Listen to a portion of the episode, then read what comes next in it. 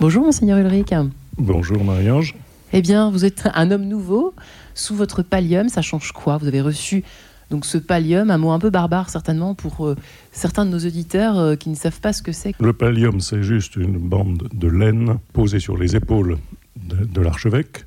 Le reste de, tout un manteau. Un pallium, c'est un manteau. Euh, et qui indiquait dans, dans, le, dans les traditions l'autorité d'un responsable. Et donc il ne reste plus que cette bande de, laine qui est là autour des épaules et qui descend devant et derrière, portant cinq croix qui rappellent les cinq plaies du Christ en croix. Espèce d'écharpe, petite écharpe de laine qui est posée sur mes épaules lors des célébrations liturgiques et qui est posée sur les épaules de, des archevêques métropolitains et qui est le signe euh, de la relation particulière euh, qui unit en communion le pape et les archevêques du monde entier, et chaque archevêque avec les évêques de sa province. Le pape François a euh, remis en, œuvre, si on veut, ce qui était prévu dans les rituels d'ailleurs, que à la fête du 29 juin, fête de Saint-Pierre et Saint-Paul, il bénit les palliums qu'il va donner aux nouveaux archevêques qui ont été tissés avec euh, la laine des, brebis qui sont élevées pour cela. Ces palliums ont été posés une journée, une nuit entière sur le tombeau de Saint-Pierre avant d'être remis aux évêques. Voilà, c'est un signe très fort donc de l'union du pape avec les archevêques et les églises du monde entier. C'est vrai qu'on se demande toujours quel lien entretient le pape avec euh, les archevêques, les évêques, on, se demande même s'il connaît vos noms, vos prénoms. Oui, oui, euh. ben, ça dépend. Il ne doit pas connaître les noms exacts des, 3500 évêques du monde euh, en activité, hein, sans compter les émérites. Le pape a dit maintenant euh, que le nonce apostolique, en mon nom, aille maintenant le poser sur les épaules des nouveaux archevêques de son pays et qu'il le fasse en présence du peuple de Dieu, du diocèse de cet archevêque, mais aussi des diocèses voisins et surtout en présence euh, du clergé du diocèse et des évêques de la province. C'est ce qui s'est passé dimanche dernier, 18 septembre, à Saint-Germain-l'Auxerrois. Le, nonce euh, apostolique euh, Celestino Migliore me l'a remis sur les épaules en présence des chrétiens pour la messe de 18h30 à Saint-Germain et en présence des évêques de la province. Ça a été un moment extrêmement simple. Mmh. Parce que le nonce apostolique euh, est un homme qui, parle simplement, qui, a expliqué ce qui se passait. Euh, ça a été un moment très très chaleureux et fraternel. Parce que après me l'avoir remis, après, je suis allé euh, faire la collade, comme on dit, fraternelle, aux évêques de la province de Paris, c'est-à-dire les évêques des diocèses voisins. Donc, ce qui veut dire que c'est pas seulement un, rite de plus, pardonnez-moi, parce que c'est vrai qu'on a vraiment l'impression, euh, c'est le côté un peu poussiéreux de l'église avec les ornements, les trucs comme ça qui se font, euh, la remise du pallium, bon, très bien.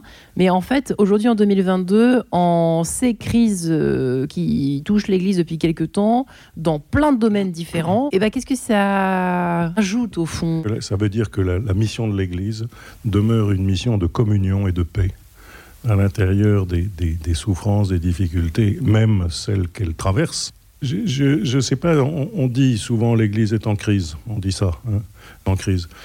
La réalité, c'est que depuis 2000 ans, l'Église a traversé de très nombreuses crises.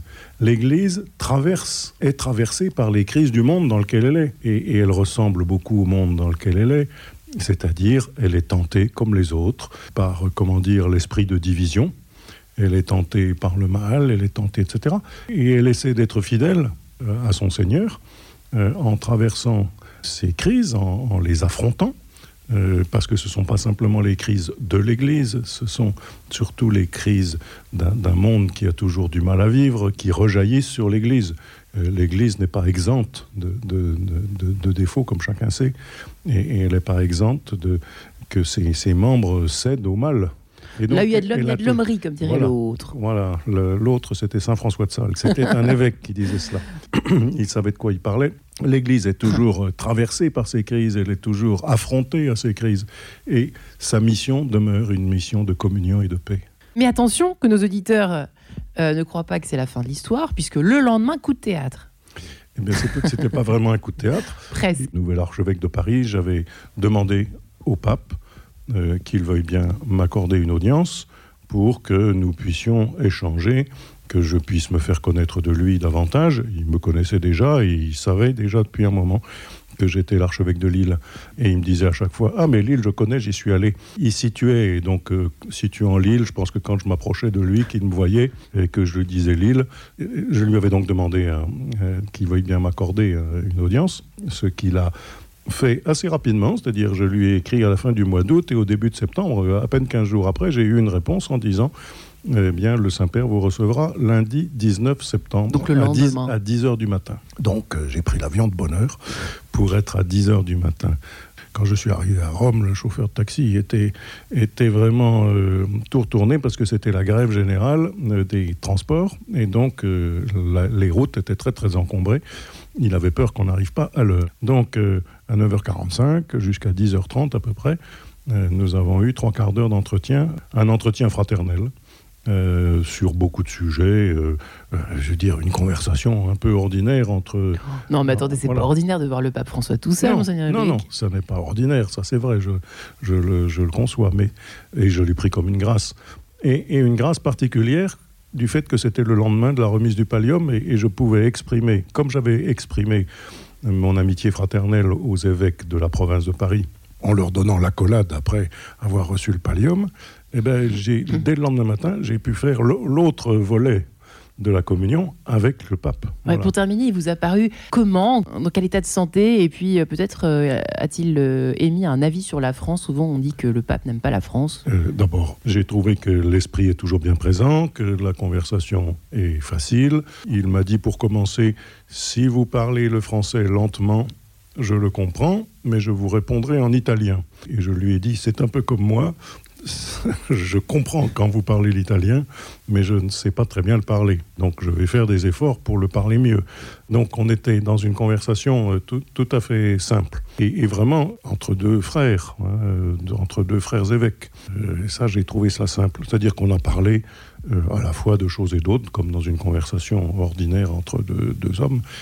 Et puis, on a évidemment abordé quelques, quelques sujets. La question de, de la fin de vie, parce qu'il sait bien qu'en France, il y, a, un débat. Et je lui ai dit ce que nous essayons de faire pour euh, affirmer que nous voulions plutôt faire une aide active à, mourir, à vivre qu'à une aide active à mourir, parce que notre fraternité nous pousse à aider euh, les gens à vivre. Nous avons aussi parlé de l'avenir de l'Église. Il m'a dit qu'il faisait euh, bien confiance aux jeunes pour être, euh, comment dire, des, des éléments actifs et, et fraternels dans la vie de l'Église et, et pour prendre en charge la vie de l'Église, en lien avec les générations précédentes aussi. Voilà, mais qu'il y avait un vrai travail de, de communion à vivre à l'intérieur de l'Église et, si possible, avec les autres euh, en dehors de l'Église. Enfin voilà. Eh bien, alors Luc, euh, l'émission touche à sa fin pour cette semaine. Puis Bon à dimanche, bonne fin de semaine et bonne semaine prochaine à tous. très bientôt.